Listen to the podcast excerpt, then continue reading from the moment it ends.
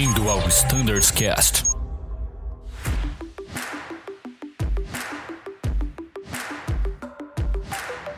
Fala pessoal que escuta o Standardcast, tudo bem? Meu nome é Matheus Gurjão, faço parte do time de Flight Standard e hoje temos um bate-papo com o Comitê de Recrutamento de Pilotos.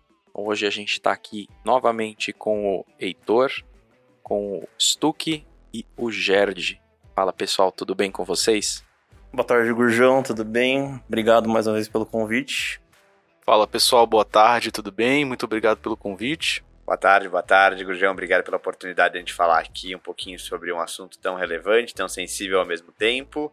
É, já tivemos uma participação anterior aqui com relação ao processo seletivo e acho que essa, esse segundo momento é uma complementação do que a gente falou lá atrás. Enfim, atualização de informações, de dados, acho que é uma grande oportunidade. Maravilha, hein? Foi um dos podcasts mais escutados, um dos episódios mais escutados aí do Standardcast. E tenho certeza que esse daí vai bater o recorde também. Vamos lá. lá. Vamos dobrar a meta. Dobrar essa meta aí.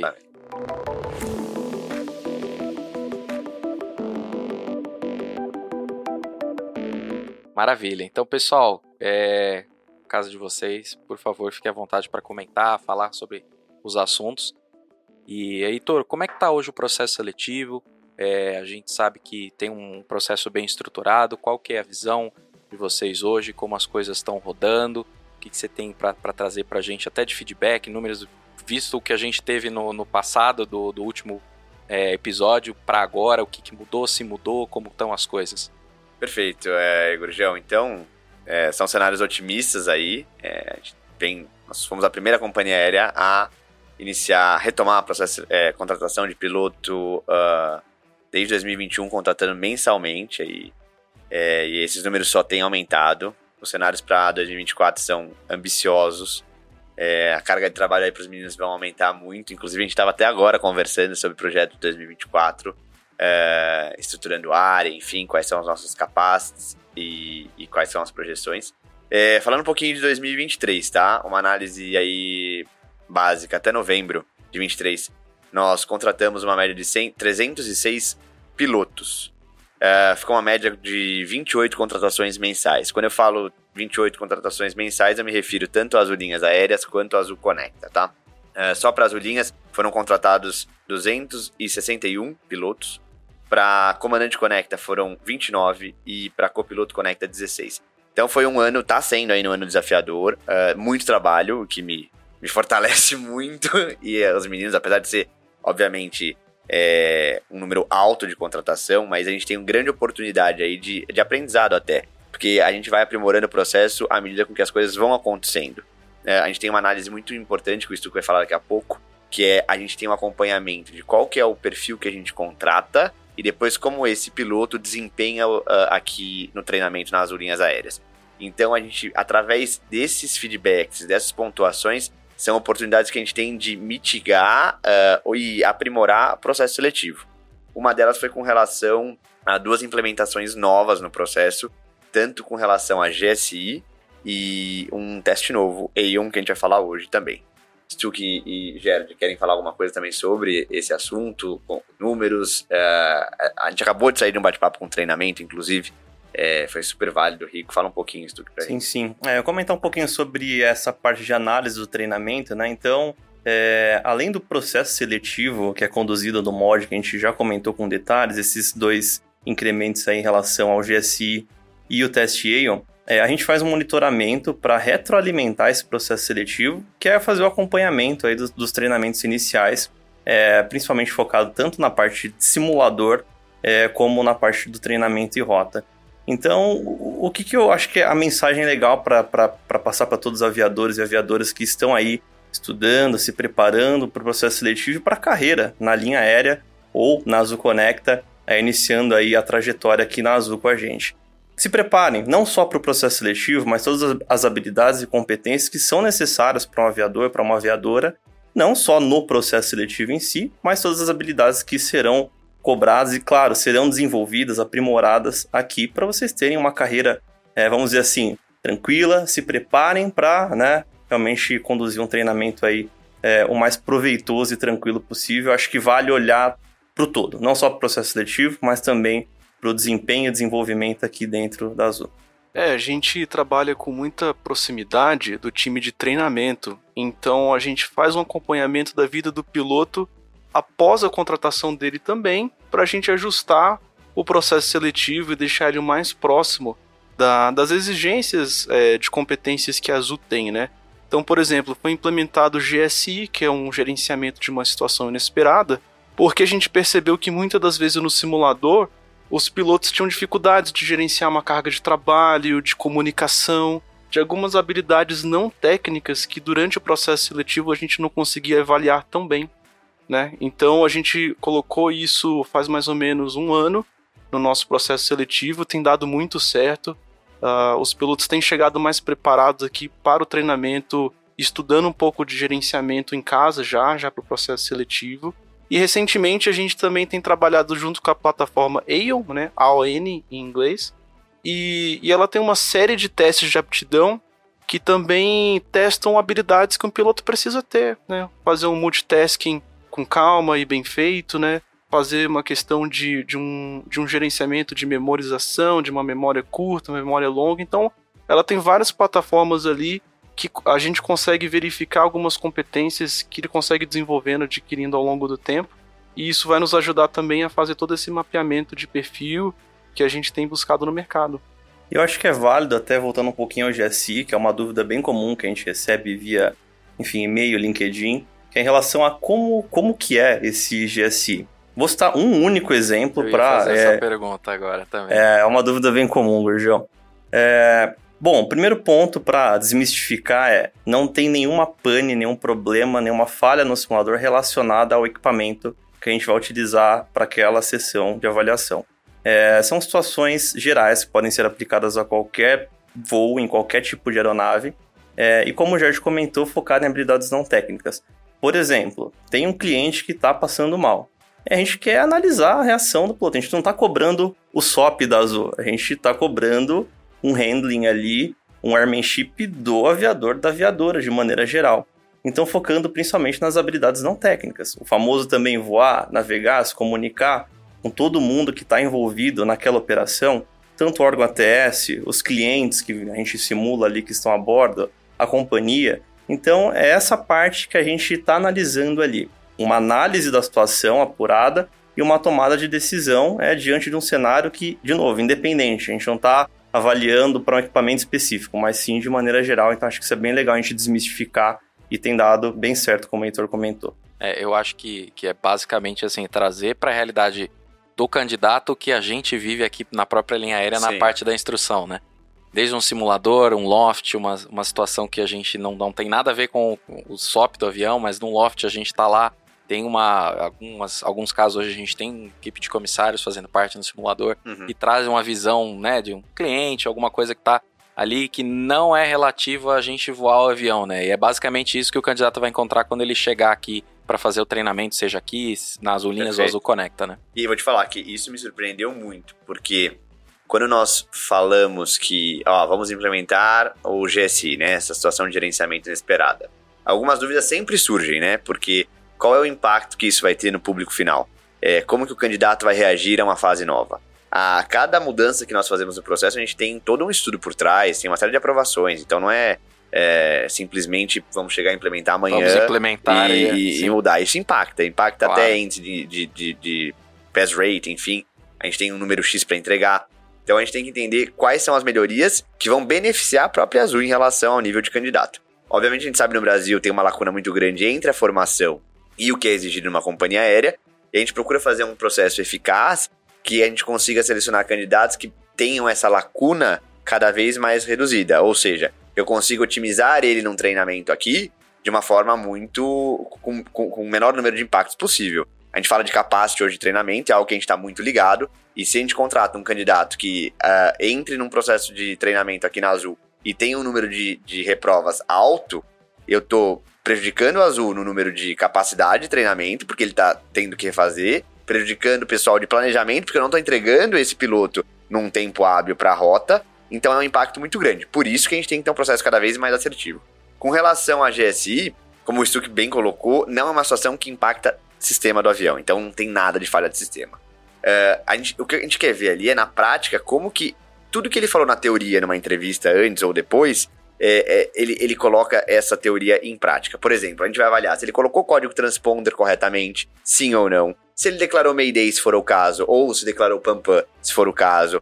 É, se ele fez a comunicação, um mínimo de gerenciamento com um controle, com uma companhia, se ele fez um speech para clientes, se ele teve essa preocupação. Coletar também as informações, se, né? É, se ele voltou de imediato pro aeroporto, ele teve a preocupação de, ah, não, eu vou voltar, mas eu vou perguntar as condições é, antes de eu retornar. Porque eu acabei de decolar e eu sei que tá tudo lindo, mas e se uma aeronave acabou é, simulando, né? Sim. Acabou de interditar a pista. Será que esse aeroporto está disponível ou não? Então são esses pontos que eu quero que ele desenvolva, que não é só o voar. Como a gente fala, o, qual que é o perfil de piloto que a gente contrata? É o piloto que só tem pé e mão? Se fosse o piloto que só tem pé e mão, seria muito fácil. A gente iria numa escola onde tem muitos aviões convencionais e talvez esse público seria o que atendesse. Então, gente, o, o, piloto cada vez mais tem sido um gestor dentro da aeronave. E a gente precisa que ele tenha um nível de gerenciamento muito grande, tanto da máquina, do voo e de pessoas. Então, esse processo, dessa forma, ele tende a justamente identificar qual é o nível de gerenciamento que essa pessoa tem. Por isso que eu não estou olhando só o IFR, não estou olhando só o handling, eu estou olhando um todo. Eu estou olhando ele como ele voa, como que ele gerencia, como ele se comunica, enfim, e obviamente o nível de conhecimento dele ali dentro. É, na verdade, acho também aquela coisa, é, quando o cara passar é, tendo sucesso e o que ele vai encontrar aqui não é nada diferente, né? O cara fazer um CCCC, controle, companhia, clientes, isso acontece aqui dentro. Diariamente. Diariamente, é. inclusive é uma coisa que é muito cobrada pra gente em instrução, então é, o, o, aviador, a aviadora tem que ter essa capacidade, Sim. acho que natural de, de, de, lidar com isso, porque ele, na verdade, é o gestor, né? E, e tem gente que me surpreende muito. Tinha, tinha uma, uma candidata há um tempo atrás, você deve lembrar, Stuck. É, e foi logo quando a gente começou a implementar esse GSI, por exemplo. E, obviamente, a gente estava ali atento, porque a gente queria saber qual era o impacto. E, por incrível que pareça, as pessoas assimilaram essa nova fase de uma maneira muito bacana. Então, você vê as pessoas cada vez melhores em gerenciamento. Tinha uma situação, eu vou lembrar dessa candidata, a situação dela era tinha uma bomba a bordo, enfim, a gente queria entender como que ela lidaria com isso. E ela super, ou era uma ameaça de um, enfim, eu não lembro uh, exatamente o cenário, mas é, ela foi super bacana, fez todo o gerenciamento. Ainda depois eu ainda questionei ela, como simulando que era um, um controlador, enfim tal. Ela foi super bacana na articulação dela. E no final eu questionei, eu falei, viu, e você faltou speech com o cliente? Você não achou que poderia ter falado? Ela falou, não, não falaria com clientes. A gente estava com, com uma ameaça de um terrorista ou bomba a bordo, eu jamais iria falar de um retorno para evitar qualquer tipo de confusão dentro do avião, tensão e tal. Legal. Então, assim, era uma menina de é. poucas horas, é, não era uma pessoa que tinha, sei lá, duas mil horas, não tô falando disso, e que você viu que ela acabou de ter uma formação e o nível dela era muito bacana. Porque o nível de consciência situacional ali dentro, ela sabia, apesar de ser uma, um ambiente que tá nervoso, eu sei que quando o candidato tá ali no, no, no simulador e no processo seletivo, o que ele mais quer é sair daquela situação. Então, a hora sim. que ele pousar, ele sabe que acabou, ele já sim, vai pra casa sim. dele, tirou a pedra das costas.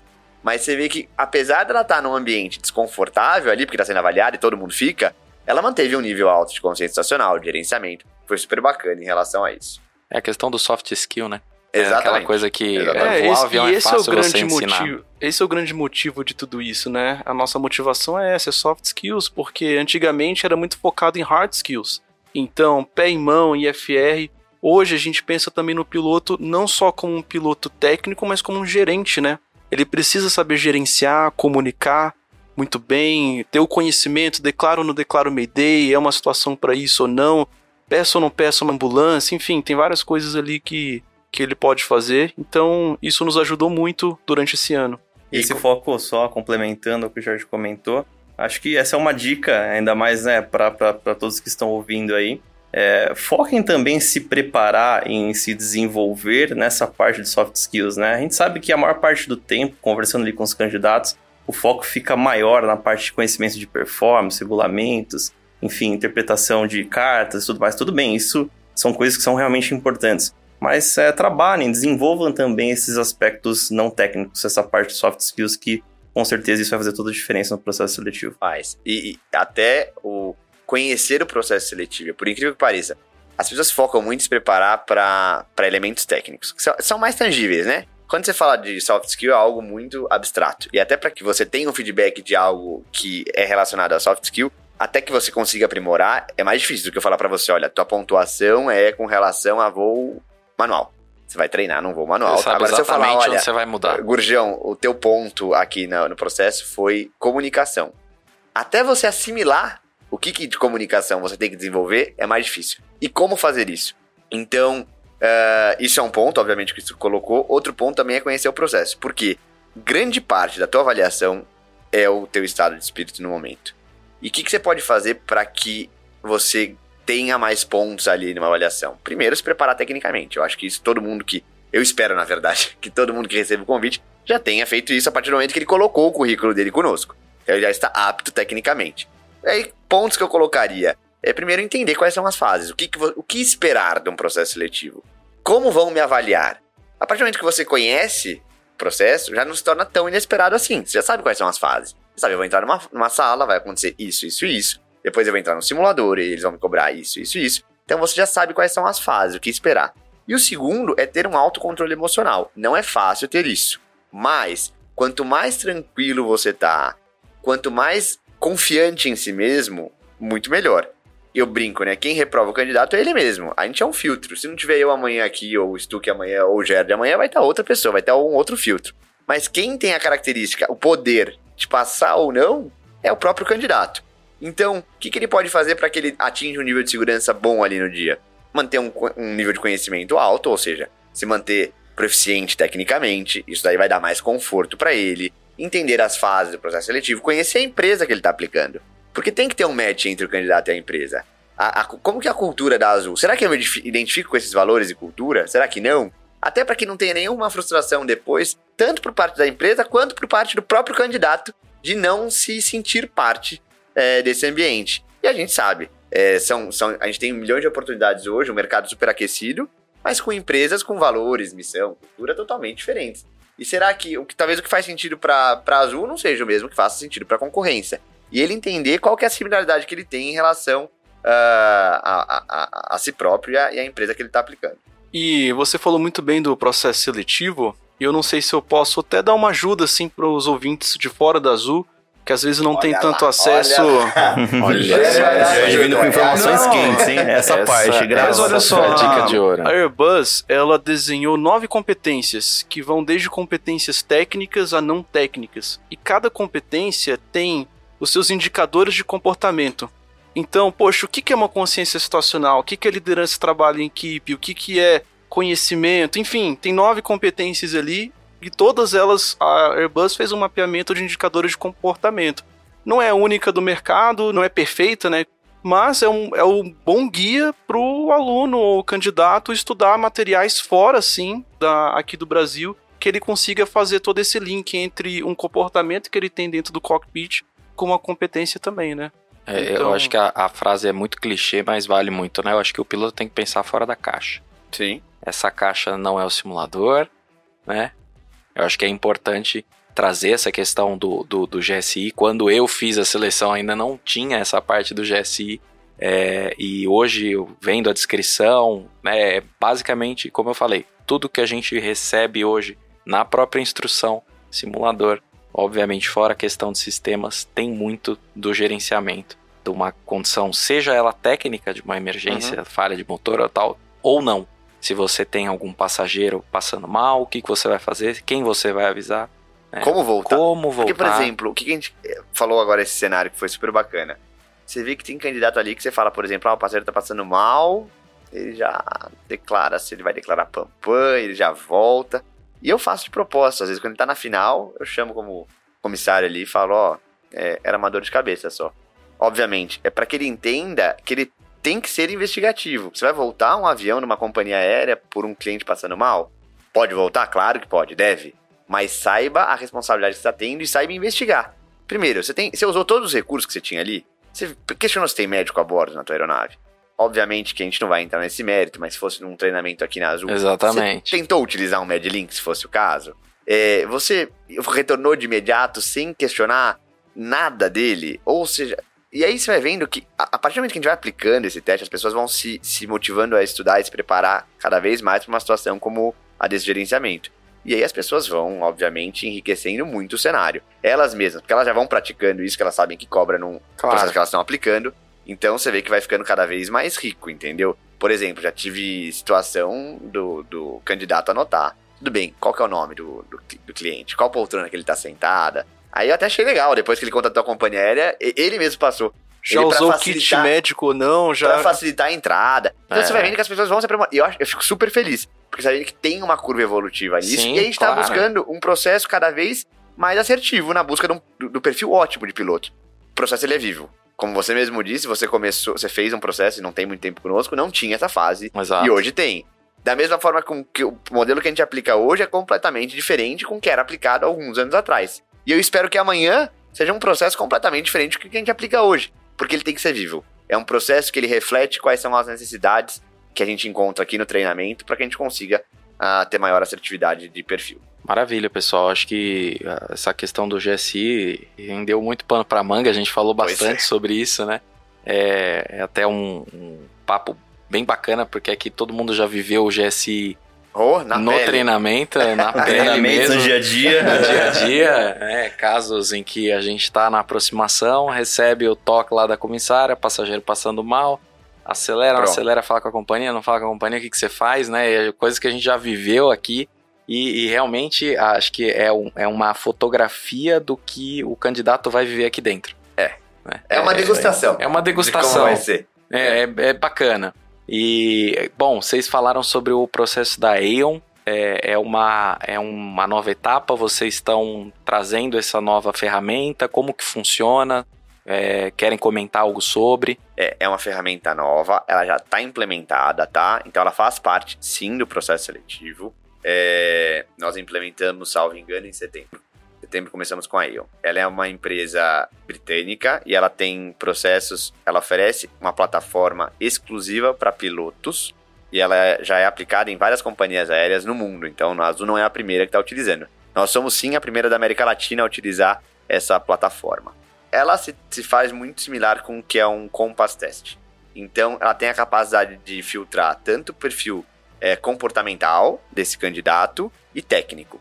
Então, são vários testes que envolvem, como o Gerd comentou lá atrás, memória a longo ah, e curto prazo. ah, tem um teste chamado multitasking, que daí a gente tem, eh, você tem que responder ali uma questão de matemática simples, de somar e subtrair. Você tem que falar se aquela equação ela é verdadeira ou não. É, simultaneamente você tem que analisar se algum dos elementos embaixo eles é, repetem ou não, e embaixo tem que desviar um avião de um obstáculo. Então isso tem que estar acontecendo, acontece simultâneo. Então é um teste multitarefa. Ali você tem teste, por exemplo, de consciência situacional. Então você tem uma, um, um- um instrumento, um, como se fosse um ADF ali, e ele está indicando uma posição, só que ele é um limbo fixo, é. E daí você tem um, ah, ao lado já, você tem um giro direcional. E você tem que fazer o quê? Pegar as duas imagens e cruzar elas, identificar qual que é o avião, qual que é a posição dele em relação à antena e qual que é a proa que ele está mantendo. Então são vários testes específicos para pilotos. É, isso não descredibiliza, obviamente, o mapa, é um teste que a gente continua aplicando. E Aeon veio para somar, na verdade. Ah, a gente está hoje aplicando para todos os candidatos que fazem processo seletivo e é uma fase eliminatória do processo inicial de pilotos. Stu que teve comigo com a representante da Aeon, eles vieram, eles eh, vieram de fora do Brasil pra cá, eh, deram todo o treinamento pra gente, apresentaram toda a plataforma. Queria que você falasse um pouquinho, Stu, como foi a tua percepção da Aeon também. Sim, é, bom, como o Heitor comentou, é realmente é uma ferramenta incrível. Nós, inclusive, realizamos vários testes no momento que a gente estava entendendo como que a gente poderia aplicar isso para nossa realidade. E realmente é uma ferramenta incrível que eu acho que vem para, tenho certeza que vem para somar muito aí. E eu acho que a dúvida que vale comentar aqui, que a galera mais pergunta para a gente, é a questão do como eu me preparo para Aeon. É, olha, eu preciso estudar o que especificamente? É o que você já tem feito, a maneira que você já tem se preparado.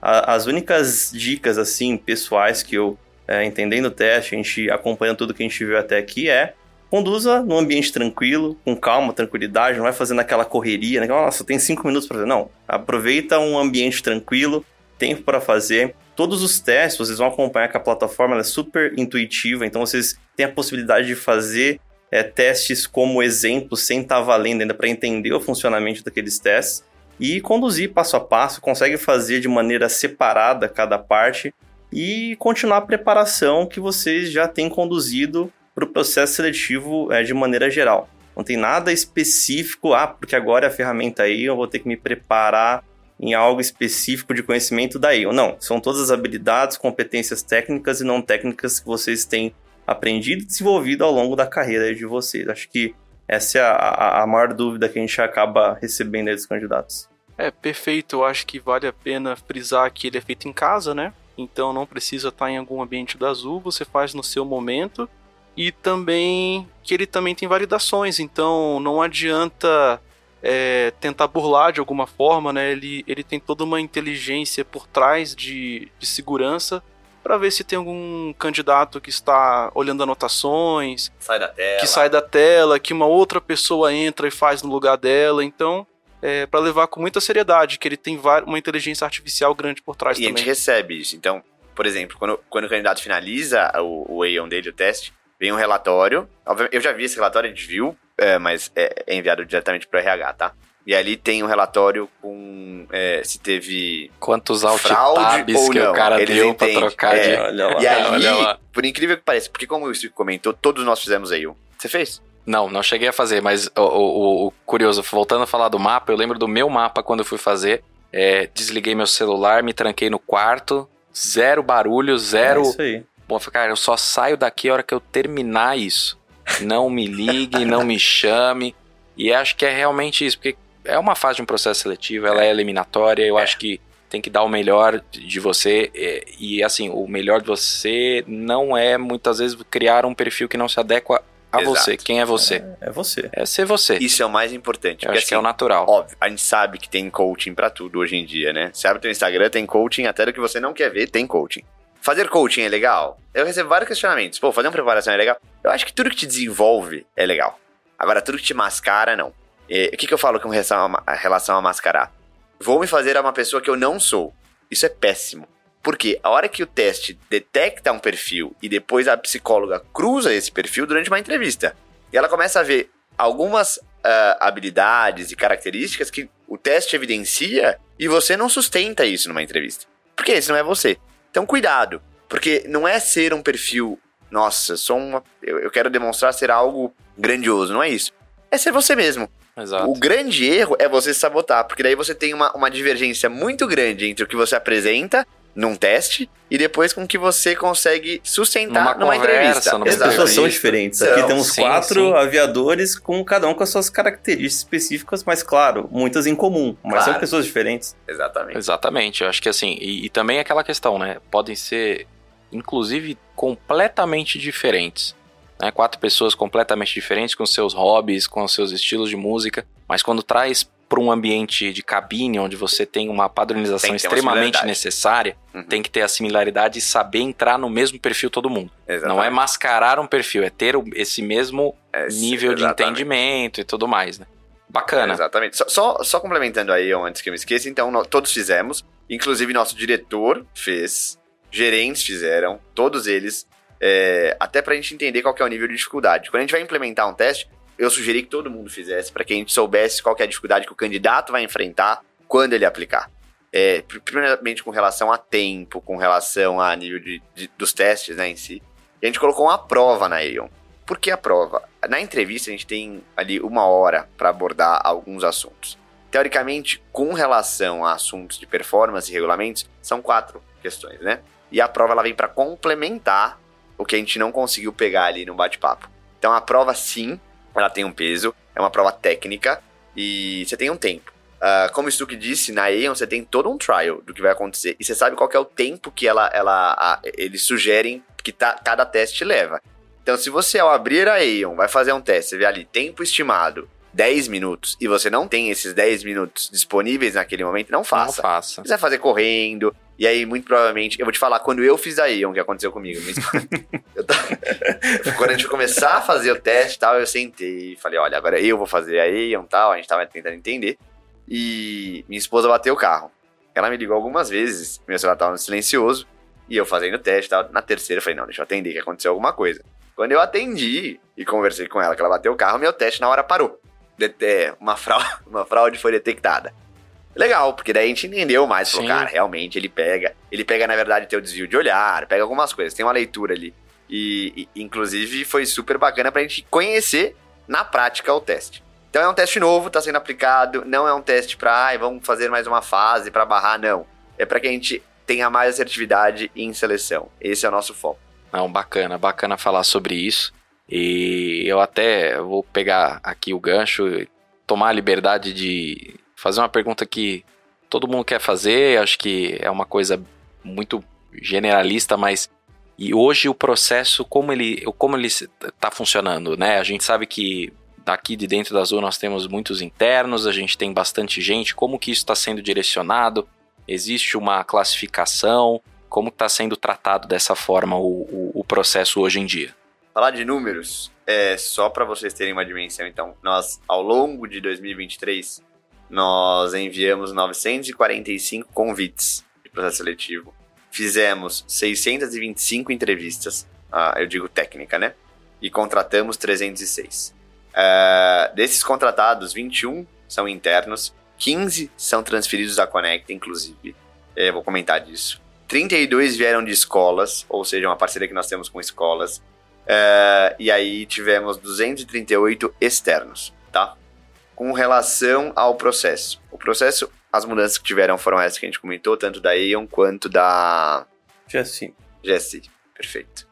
É, a estrutura não mudou, então nós somos a primeira fase do teste, porque a gente tem maior índice de, de reprovação, obviamente. Então a gente, a gente otimiza a escala dos gestores e do RH, porque eles fazem. O RH faz vários processos, não só para piloto, comissário, call center, enfim.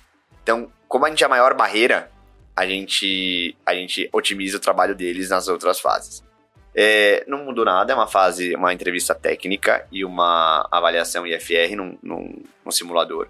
É, não se restringe a uma escola, a gente procura utilizar a EDAPA como, como foco aqui em Campinas, mas também a gente escola, uh, utiliza escolas parceiras. Então, a gente já realizou o processo na Serra Bravo. Na Safe também, Safe, alguns processos. A ideia é em breve ir para o Aero, isso, Aeroclube de Eldorado do Sul, Aeroclube de Pará de Minas, Voi Floripa, que são as cinco escolas que estão como escolas recomendadas. É, eu ia Azul. perguntar isso. Então, falando muito de escolas recomendadas, são essas as escolas que que Sim. hoje existem. O Stuck vai falar que ele é o pai é, dessa eu criança. Ia, eu ia falar, né? ele vocês jogaram, falaram o nome, agora entender depois quais são as escolas recomendadas, né? O, o, o que, que significa ser uma escola recomendada. Sim. Então, essas são as fases. Então, o candidato vem, ele faz. É, o deslocamento é um só. É, então, é, o deslocamento é um dia onde ele faz, no mesmo, nesse mesmo dia ele faz entrevista técnica, simulador e já faz um exame toxicológico. Dali, é, ele retorna para casa dele e a gente agenda depois psicóloga e gestor online. Daí ele pode fazer na casa dele mesmo. E nós oferecemos o passe para deslocamento para todos os candidatos que solicitarem, tá? É, a resposta a gente procura manter um, um, um prazo factível para envio, a gente não posterga muito, até porque a gente sabe da ansiedade que as pessoas têm com relação a esse tipo de resultado. E como a gente sabe, né, para cada uma das etapas, a gente já falou lá atrás, volto a repetir, são dois avaliadores independentes para que a gente minimize qualquer tipo de personalismo na avaliação. Eu quero dizer com isso, fiz um simulador com você agora e você foi super bem. Se eu vou te avaliar num teórico, eu tenho uma tendência de trazer um pouco dessa do que eu vi de você no, simulador para uma teoria. Então, quando a gente separa isso em dois avaliadores, eu não sei é, quem o Stuck avaliou, como que ele performou com o Stuck. Então, quando eu avalio, eu avalio isoladamente nessa área que eu tô avaliando, seja no simulador ou no teórico. E aí, no final, a gente nem, eles nem sabem. Uh, ontem, ontem a gente teve processo, você sabe quantas pessoas passaram? Eu não faço não, a menor ideia. Não fazem. É, a, obviamente, depois a gente sente e, e apresenta, mas a ideia é se, se algum candidato perguntar, olha, eu passei hoje, não vai saber, porque no final é juntada essa ficha e aí dá Uh, obviamente, uh, o status de aprovado e dá essa vontade de perguntar, viu? Já vou até dizendo. o quê? De perguntar, putz, será que eu passei hoje? Será que é, eu não é. passei? É um feedback. É, é um feedback de quem é, óbvio, de quem é passou por isso e sabe como, claro. como é. E é importante não só passar e como passar. Porque hoje a gente utiliza o score, né, a pontuação que o candidato apresenta no processo seletivo para definir tanto o equipamento quanto a senioridade dele aqui na empresa. Então, antigamente, é, é, essa senioridade ela, ela era feita por. Uh, hora de voo. Hora de voo, a qualidade também da hora, né? Se você voou. EFIS. EFIS e tal. Hoje não. Então, hoje, o que você desempenhou num processo, a nota que você teve, a gente leva em consideração para definir qual é a tua posição na senioridade e qual equipamento que você vai, vai ser contemplado.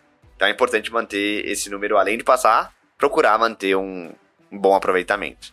Não passar com vento de cauda. No É, famoso 5 é 10, né? Poxa, eu acho que reforçar é que sobre o que mudou e o que não mudou em relação a GUP, comentar que os cadastros, é, abertura e fechamento dos cadastros via GUP permanecem exatamente da mesma maneira. Então, peço por gentileza, novamente, que mantenha os dados dos cadastros atualizados mensalmente. A gente sempre é, informa o momento da, do fechamento da abertura do no, da nova GUP para a gente ter esses dados realmente atualizados. Principalmente, de novo, reforçando, vencimento de carteiras. Ah, hoje eu tô com 450, no próximo mês posso estar com 500 horas e por aí vai. Então, por favor, pessoal, mantenham os dados cadastrados na GUP. A gente tem sempre, é, enfim, informado vocês essa abertura e fechamento é bem importante.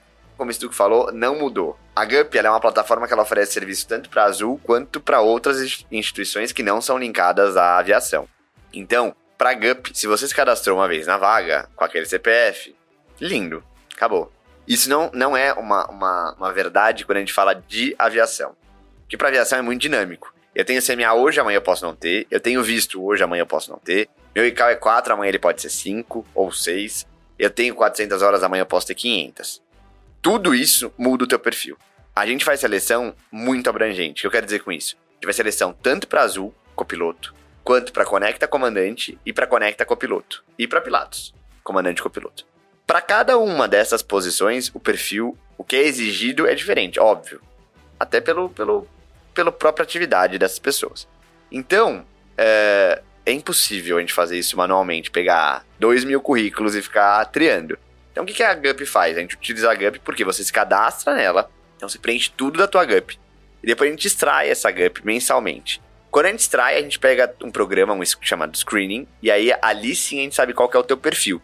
E ele te dá pontuação, além de dar o perfil. Então ele fala, olha, você deu um perfil copiloto linhas, e a tua pontuação é X. O que, que ele leva para saber a pontuação?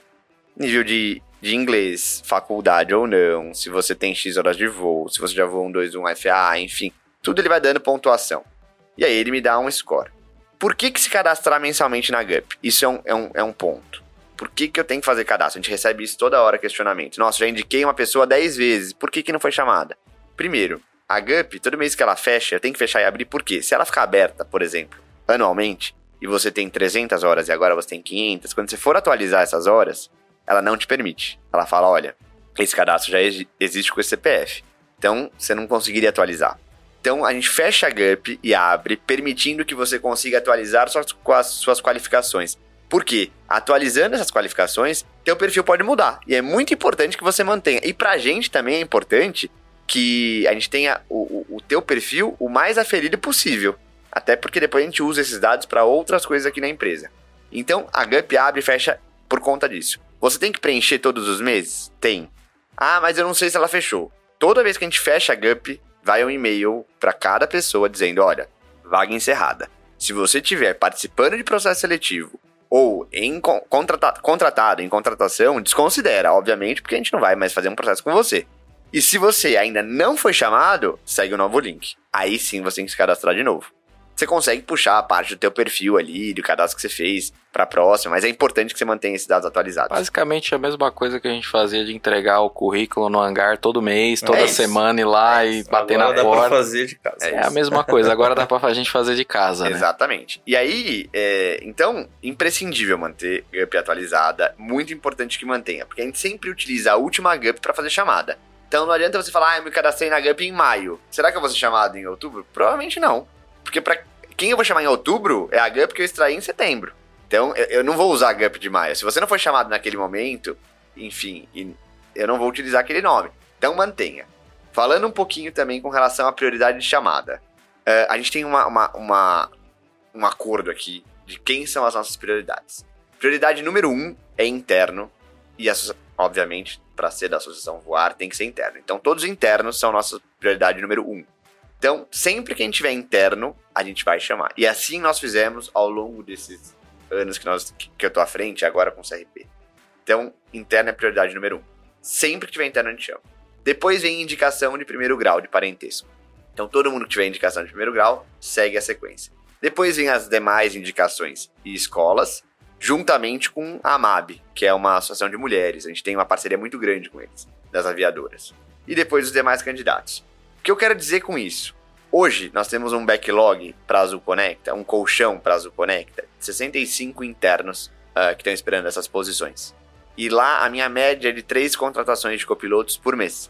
Ou seja, eu tenho já um número, como interno é minha prioridade, enquanto eu não avaliar todos esses internos, eu não tenho por que passar para o meu segundo nível, que é a indicação de primeiro grau. Então, eu sei que muitas pessoas que têm filhos, enfim, parentes diretos aí que querem, falam, putz, meu, meu, filho ele tem, tá tentando tal, e não chamou ainda. Por quê? Porque eu ainda não zerei a minha prioridade, que é interno. Eu só vou chamar o próximo nível a partir do momento que eu zerei os internos. Então, a gente estima que até o final do ano aí, do, do, do meio do ano que vem pro final do ano que vem, que a gente já tenha avaliado todos os internos. E aí sim a gente possa prosseguir com as demais chamadas, tá? Então, é, tenham paciência. O processo da Azul Connect é um processo menos dinâmico que as linhas. A gente fala aqui de uma contratação muito maior mensal, o que me permite variar esses níveis muito mais rápido. Então, aqui nas linhas, pelo número que a gente contrata, é, eu consigo pegar tanto interno, quanto indicação, quanto escola, quanto porque é um número alto. Como a Conecta é, é uma porta muito menor, né? São, a gente fala, três por mês aí é, eu acabo que eu não consigo ter tanto dinamismo nessa ordem de, de, de chamada, tá? E para cada perfil, por exemplo, de interno, tá bom, sou interno. Quando que eu vou ser chamado? A gente usa o mesmo, a mesma pontuação de qualificação para ordenar essa chamada. Então, o mais pontuado seria o que seria chamado, chamado primeiro, primeiro, e assim a gente uhum. vem, vem fazendo. A gente tem uma comunicação muito aberta com todos os internos, inclusive eu quero deixar aqui mais uma vez que a comunicação tem que ser aberta. É, se quiser procurar qualquer um de nós, mandar e-mail para recrutamento.pilotos.voiazul.com.br, fica à vontade. A gente tem que ter um canal muito humano. É o que eu falo para os meninos, a gente lidar com um sonho todo dia.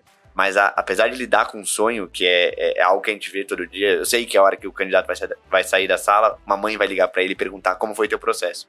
Eu tenho que ter uma seriedade muito grande por parte da empresa, porque a gente tem um, a gente tá num limbo, né, de decisão muito grande, de ser humano com o candidato e ser é, íntegro com a empresa na busca de um, de um profissional com qualidade. Bacana, eu acho que são dicas extremamente valiosas, né? O, o ponto que é qual que é a, a, a prospecção da Azul, qual, qual que é essa prioridade, assim, não as pessoas não se sentirem excluídas, porque realmente a gente tem é, uma ordem, tem um, de novo, colchão a se seguir, é, a gente sabe que é uma empresa que tende a crescer bastante, a gente tem uma quantidade muito grande de entradas, tanto Azul Conecta quanto Azul Linhas, e eu acho que é, são, são dicas muito importantes que, que a gente está colocando aqui a questão de se inscrever sempre no processo para estar tá sempre é, em dia com as atualizações. Aí agora eu queria trazer um pouquinho que vocês falaram sobre as escolas recomendadas. Né? A gente falou o nome de algumas aqui, mas estou que queria que você comentasse um pouquinho é, o que, que uma escola precisa fazer, como é que ela é classificada como uma escola recomendada, se precisa manter alguma, alguma média, alguma coisa, como que vocês chegam nesse, não, agora essa é uma escola recomendada? Certo, é, atualmente estamos com cinco escolas recomendadas, é, que a gente tem trabalhado aí diariamente nos projetos que, que envolve, daqui a pouco vou comentar um pouquinho. É, são cinco escolas, tá? Temos hoje Aeroclube de Eldorado Sul, Voi Floripa, Safe, Sierra Bravo e Aeroclube de Pará de Minas. É, a gente sempre tem é, olhado, como você comentou, é, quais escolas é, estão apresentando o que a empresa exige em nível, tanto em fluxo como em nível na qualidade de formação é, desses pilotos. Então, basicamente, é, são, são esses dois pilares, né? E pensando, claro, na, nas validações que as escolas precisam com a agência reguladora, é, que no caso todas elas são SIAC, esse é um requisito mínimo também. É, e a gente tem olhado, né, monitorado, é, tanto que no, mais ou menos próximo do, em torno de junho, julho, nós credenciamos novas escolas, né? E basicamente o projeto é isso. Como a gente é, comentou de retroalimentar processo seletivo, também é importante retroalimentar a formação, o nível de formação de pilotos no Brasil. Eu acho que esse é, é o principal objetivo e, e, e entregar é, com mais qualidade e também um fluxo maior, de acordo com o crescimento que a gente tem falado aqui, é, pilotos capacitados para as vagas que estão surgindo tanto para as Ulinhas quanto para as Conecta. E a gente tem feito encontros mensais com as escolas, temos feito encontros recorrentes com os alunos que estão em formação nessas escolas. É, é, as escolas têm um canal de indicação, como o mentor comentou, em relação à prioridade. que é, é encaminhado direto para nós. É, temos um feedback em relação aos números, o acompanhamento desses números, desses dados, tanto de desempenho em processo seletivo, desempenho no treinamento, é, falando um pouquinho dessa parte de competências também, a gente passa um feedback para as escolas, e a maneira é, que, que, que a Azul encontrou, que nós encontramos, de, de novo, elevar o nível de formação. Até voltando, falando de novo, dando exemplo do GSI.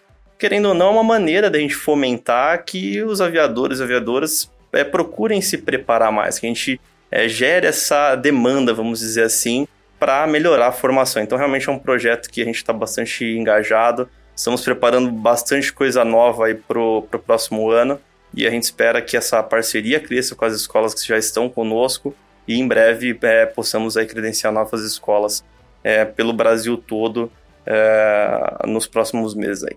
Bem bacana essa, essa, esse projeto que vocês têm. É, realmente isso traz muito ganho para a aviação porque faz, faz com que a, a roda gire, né? A gente consiga absorver das escolas, é, novos, novos instrutores entrem, novos instrutores é. entrem. É né? E aí dê a oportunidade daqueles que estão fazendo o curso Exato. na escola de instrutor entrar como instrutor. Eu acho que tudo, tudo tem essa, esse viés, né? E a gente está num momento bom da aviação e, e, até mesmo falando dessa questão né, de, de ano, né, do ano que vem, é, qual é a prospecção que vocês observam? É um ano muito mais quente que era esse. isso que eu ia, eu ia perguntar, pois é. É um ano que vem com muito desafio, inclusive de parte da estratégia mesmo é, de como que a gente vai, que, qual a estratégia que a gente vai adotar para cumprir o que a gente tem que entregar para o ano que vem. Como o Stuco falou, as escolas, a, a ideia é justamente você fomentar diretamente na formação. Porque a gente tem muita. A gente tem reunião com eles. É, o Stuck lidera essas reuniões.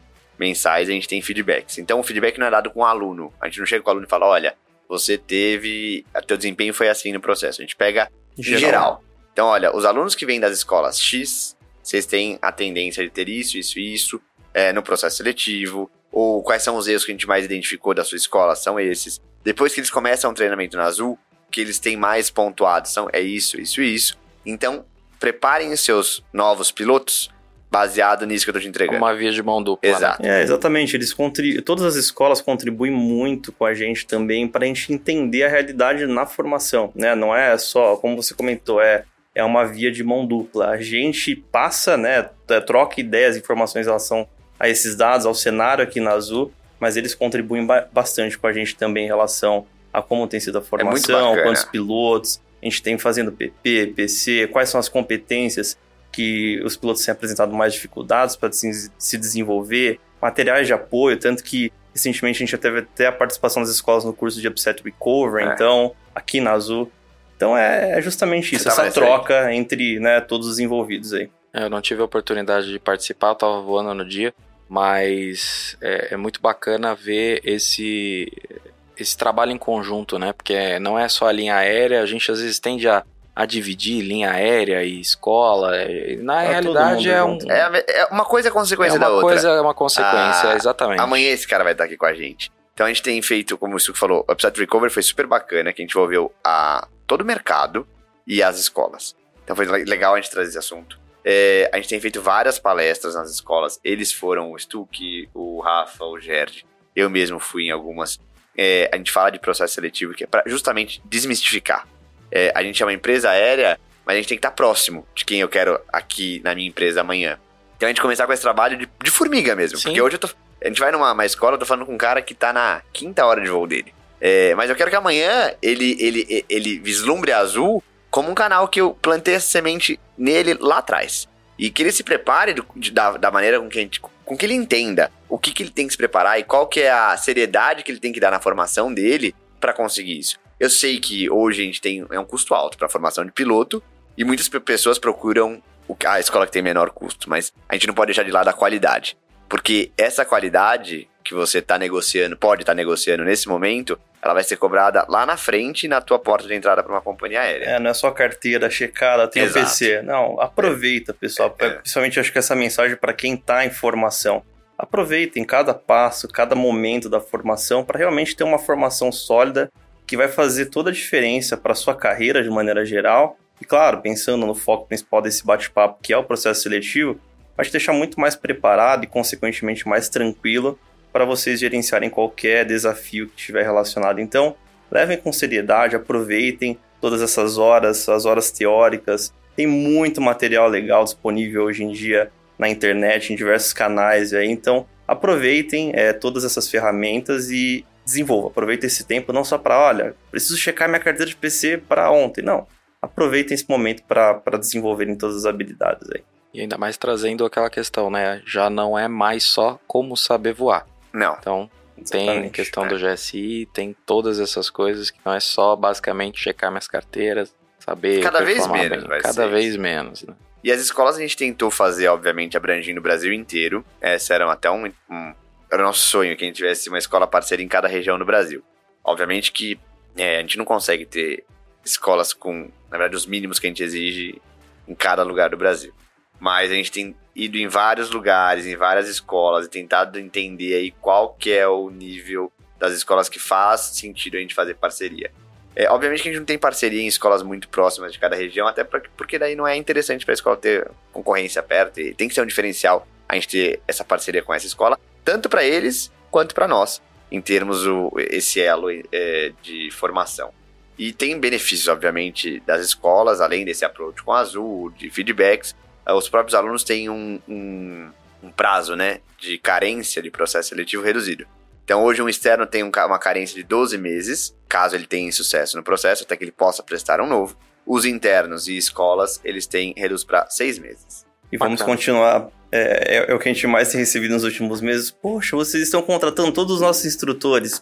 Vamos continuar, muito bom. Que tá, vocês promovam tá mais instrutores aí nas escolas. É isso aí, a roda tá Bacana. tá rodando. Eu queria trazer um pouquinho também agora o bate-papo para o público que é interno. Né? Então a gente tem essa questão do, do, do feedback que é dado para as escolas a respeito de, de, como eles podem melhorar, como os candidatos estão vindo. Mas hoje o, o, o interno, né, o cara que aplica, o, o, o aviador, a aviadora que aplica para o processo seletivo aqui interno, seja Azul Conecta, seja Azul Linhas, no caso, é, como que isso funciona? Existe um feedback interno para ele?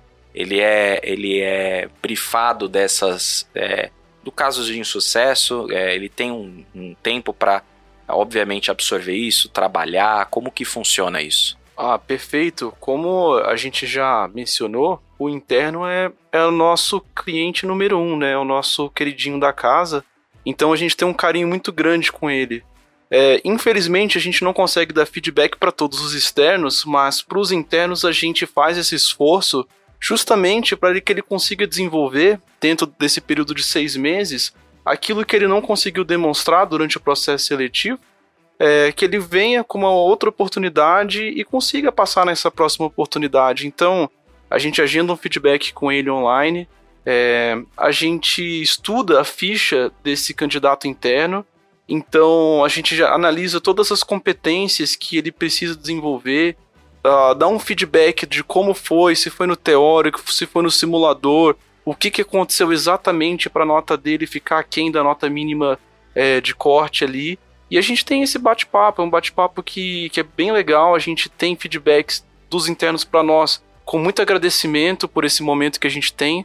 E, e, a gente tenta o máximo possível dar uma trilha para eles. Olha, então, um direcionamento né? é desses próximos meses tente focar nessa competência, faça isso ou faça aquilo, né? Não tem uma resposta certa para tudo, mas a gente tenta dar esse direcionamento sim. Como já a gente falou com todos os internos que é. porventura tem algum insucesso no processo seletivo. Até para que ele consiga ver o processo dele de um outro ângulo. Então, do olhar do avaliador, o que, que faltou? Quais foram os pontos? O feedback é dado para todo interno que tem insucesso, tá? Quem tem. Sim, sim. Obviamente a gente é, não, não faz o feedback. É o insucesso, claro. É, mas nesse, nesse, nesse bate-papo participa também as psicólogas até para que a gente faça uma análise até de mapa. É, ah, mas não foi pelo mapa, não foi a parte comportamental que ele reprovou, foi técnica. Mas a gente abre todo o processo, até para que ele consiga se balizar do que ele tá bom também. Ó, são pontos positivos, eles continuem sendo assim. Então é super bacana, super válido. A gente vai continuar fazendo isso com certeza para todo mundo que for interno. Óbvio, eu queria fazer com todo, todo candidato. A gente não tem braço hoje para fazer com todo mundo. E com relação aos internos, eu queria falar de dois pontos. É, eu vou passar primeiro de novo pro Gerd aqui pra gente falar da mentoria. É, tivemos um evento, na verdade, o ano passado, chamado Jornada Azul, que a gente quer muito replicar esse evento agora em 2024. Aliás, ano passado não, esse ano, eu tô contando que o ano acabou. É, foi um evento que a gente envolveu todo o público interno. Foram 400 pessoas internos aqui da Azul. E a gente promoveu ali um link entre formação e seleção. Então a gente trouxe todas as escolas, falou das etapas, o que, que era uma prova de cal, o que, que era o mínimo para fazer um piloto privado, comercial. Então a gente abrangiu muito público. Desde o cara que nunca fez uma hora de voo, até a pessoa que já tá num PP, iniciando um PC, até o cara que já tá num PC, iniciando um processo seletivo. Então foi super bacana, super, super válido. A, toda a liderança da Azul teve envolvida. É, foi muito enriquecedor. As escolas parceiras As estavam escolas. lá, deram vários é, brindes, né? Foi um dia bem legal. Sorteamos, né? Sorteamos, Bolsa, é. Foi super 10. Ano que vem a gente quer fazer o mesmo evento, mas com, com um olhar diferente. É, talvez mais focado com escolas e, obviamente, os internos. É, e depois desse, desse, desse programa, tiveram as mentorias. Que foram, foi um acompanhamento contínuo aí com os internos. Eu queria que o Gerd falasse um pouco. Até pra gente continuar, esse trabalho começou lá no Jornada Azul, no evento, ao longo de todo o ano de 2023. É, depois do evento a gente mandou um, um link de inscrição perguntando quem tinha interesse de continuar com uma mentoria mais direcionada para aquele público. Então a gente dividiu em três públicos diferentes. Um que sonha em ser piloto, então nem, nem o teórico, nem o PP já é, tinha começado ainda. O outro que já estava na formação, né? Então ele já tinha começado o PP e o, e o PC dele. E o outro é que ele já estava formado e precisava de um direcionamento, né? Precisava de uma mentoria ali para a carreira dele depois de formado. E a gente teve três encontros com esses três grupos diferentes é, e teve muito assunto legal. A gente chamou avaliadores do ICAO, chamamos vários especialistas de diversas áreas diferentes do mercado e da Azul para a gente poder estar tá tendo um bate-papo com, com os internos ali. E foi um momento muito especial. E a gente, como o Heitor falou, a ideia não é parar ali, a gente é continuar esse programa, né? Então a gente vai retomar isso agora no início de 2024. E a ideia é, quem sabe, a gente conseguir fazer grupos menores com mais gente, né? Trazendo o pessoal da rota também. Até mentores, né? De- Mentores. abrir, exatamente. Exatamente, a gente Bacana. abrir para a rota, então um piloto que já, já tem uma carreira solidificada, poxa, tem muito para contribuir com, com alguém que esteja começando ou que já esteja finalizando o curso dele. Então isso é uma novidade que a gente deve anunciar no começo de 2024. Se você que está ouvindo interno e não se inscreveu esse ano, espero que você esteja conosco o ano que vem aí, tanto na mentoria quanto na, na seleção aí. E falando dos números, são 65 internos hoje aproximadamente, tá? Que a gente tem num banco que estão aguardando chamada para Azul Conecta. Nós estamos chamando mensalmente, então a part... até a partir de então as chamadas para Conecta são exclusivas de interno, seguindo aquela ordem que a gente comentou sim, lá sim, atrás. claro. Então, se mantenha preparado, mantenha com carteira válida, as chamadas já estão acontecendo. Nós retomamos os processos agora para a Azul Conecta em novembro. Não, outubro foi, desculpa. É, e a gente, de outubro até ano que vem inteiro, as chamadas vão acontecer praticamente todos os meses. E aí eu digo que até o segundo semestre exclusivo aí com interno. Então, se você é interno e está ouvindo isso, se prepara. Se precisar de qualquer tipo de suporte é, e de orientação com relação a processo, conte conosco. É, a gente vai estar aqui para te auxiliar da melhor forma. Eu acho que, que na- na- o que a gente pode ler nas entrelinhas é se, se a Azul como um todo tá dando essa oportunidade, tá colocando esse processo de mentoria, chamando é, internos, tem a ordem de prioridade, fazendo é, parceria com as escolas, né, que são as escolas recomendadas, eu acho que a gente pode ler que realmente a gente está tendo um aquecimento né, da, da, da aviação e a própria empresa precisa de pilotos, né? Então acho que é isso que a gente precisa é, extrair de tudo isso. Né? Senão, se não houvesse essa necessidade, nada disso estaria acontecendo. Né? Não teríamos essa quantidade de, de pessoas é, internas para poder fazer parte do, do, do- time de pilotos, fazer o processo interno. Não teria escola recomendada. Eu acho que é, dá para a gente espremer o suco e dizer isso, né? É Com uma certeza. necessidade que o mercado está aquecendo novamente. A gente sabe que a, a aviação é feita de ciclos e aproveita, agora aproveita a onda porque ela tá Exatamente. alta e bem e alta. vai ser mais no ano que vem. Com certeza. Pessoal, falamos de processo, falamos de números, falamos das nossas. ah, quais são as prioridades da Azul em relação à contratação, como se inscrever, eh, quais são as fases, o que adicionou hoje de processo, visto ao último podcast que a gente gravou. Eh, eu queria deixar aberto para vocês, se vocês têm mais algum ponto para falar. De novo, o microfone é, é de vocês, Heitor, Stuck, Gerd. Acho que a gente tem alguns pontos aqui, é coisa super rápida também, mas eu, eu não posso deixar de pontuar, que inclusive é uma avaliação interna que nós temos. Então a gente tem todo um acompanhamento de estatística, de estatística com relação a nós mesmos. O que eu quero dizer com isso? A gente tem tudo mensurado com relação ao número de avaliações que nós fazemos, qual que é o índice de pass rate né, para cada um de nós. É, o índice de, de aprovação tem que ser uma média para que a gente esteja na mesma, falando a mesma língua uns com os outros. E depois a gente acompanha isso também no treinamento. Então vamos supor que a gente tem número X de pessoas que têm sucesso aqui na Azul depois em treinamento a gente começa a puxar quem foram os avaliadores dessas pessoas no processo seletivo para ver se a gente consegue ter alguma algo em comum e o que, que a gente pode fazer até sem algum tipo de erro de avaliação ou alguma coisa que a gente pode aprimorar em relação a eles. Então nós também passamos por uma avaliação e a gente faz isso é, constantemente para manter um nível elevado de qualidade. É, bom, e falar também um pouquinho de parceria com a Associação Voar, que a gente tem feito toda a seletiva deles. É, foi muito bacana, inclusive, participar dessa seleção e das aviadoras, que é um projeto que eu tenho um apreço muito grande. Inclusive, nós estávamos há algumas semanas em Porto Alegre num evento. É uma. uma é a MAB, na verdade. Eles têm é um projeto de incentivar a formação de mulheres pilotos. Então, é um projeto que a gente tem anualmente, a gente está com elas, e esse ano a gente teve um evento, um evento chamado Dama, que é Dia da Menina, na Menina na Aviação. Então, eram meninas de até 18 anos, salvo engano, com seus pais. A gente fez uma palestra falando da, da, da carreira, da, de toda a formação para os pais. E com eles, foi super bacana, super enriquecedor. Foi em Porto Alegre. Tivemos aí quase 100 pessoas nesse primeiro dia. E no segundo dia, falando de recrutamento aí com o Eldorado do Sul, que é a escola nossa, quase 300 pessoas. Foi super válido. Incentivar cada vez mais mulher no mercado de trabalho, principalmente aí é, com o piloto. Maravilha, pessoal. Aí passa a pessoal da Conecta agora com relação às transições. É, a gente manteve transição duas por mês esse ano e a partir de 2024 a gente vai aumentar esse número para quatro transições por mês, gradativamente.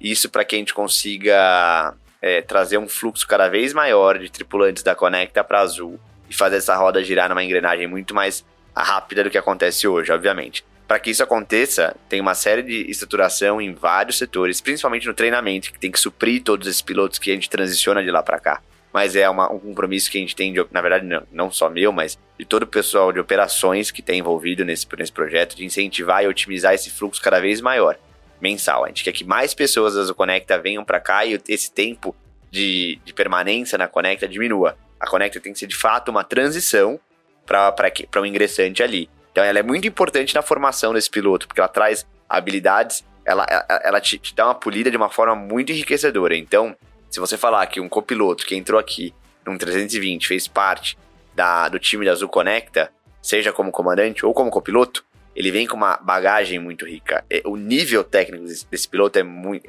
é, é, muito maior, né? Primeiro que ele já está inserido na cultura da Azul, ele já está no, no, operacional. Eu, eu, eu tive a oportunidade de voar a Azul Conecta nesse evento que eu fui em Porto Alegre. E a padronização deles, o SOP, é super bacana, então é muito enriquecedor. E, obviamente, fazer com que esse fluxo seja o mais dinâmico possível e o mais atrativo também. Então, esse é um compromisso que a gente tem aí de aumentar essa vazão da Conecta para as linhas. Show. Maravilha, pessoal. Eu acho que rendemos uma conversa aí de mais de uma hora. Né? Muito bacana. Acho que se a gente estivesse aqui sentado aqui tivesse uma tarde inteira, ia valer a tarde inteira, a gente ia conseguir. É, não ia conseguir falar de tudo, mas acho que deu pra gente resumir bem. É, o time de recrutamento de pilotos conseguiu trazer, acho que, um, um, uma boa visão geral sobre onde nós estamos, para onde nós vamos e o além, né? O que, que a gente quer é, como, é, como a empresa Azul é, quer ver esses pilotos. Né? Falamos de processos, falamos de números, prioridades, parte de feedback. É, queria deixar aberto agora o canal para vocês, agradecer a presença de todos. Heitor, Stuck, Gerd, por favor, aí o microfone é de vocês. Queria agradecer novamente pela oportunidade de estar aqui conversando com vocês e né, deixar totalmente à disposição, eu todo o time, qualquer dúvida, é, a gente está à disposição e, novamente, espero ver todos vocês em breve durante os processos seletivos e voando aqui com a gente. Obrigado. Também só tenho agradecimentos. Também quero dizer que estou completamente à disposição. E espero vê-los em breve aqui conosco.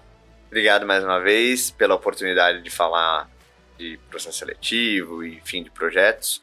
É, queria deixar canal sempre aberto com todo mundo testando a gente, todos internos. Vocês têm um canal muito aberto com recrutamento, seja por e-mail, seja por quem tem WhatsApp, nós pode entrar em contato. Quem tem Teams, manda. Se encontrar com qualquer um de nós em aeroportos, não tenho esse power distance de falar.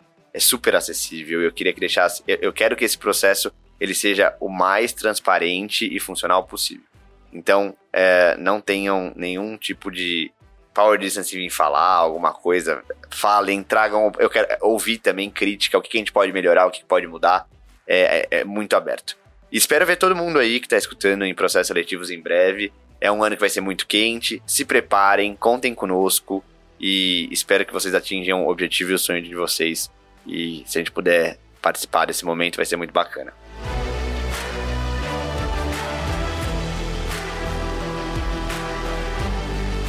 Maravilha, pessoal. Então eu também me despeço agradecendo a audiência e até a próxima.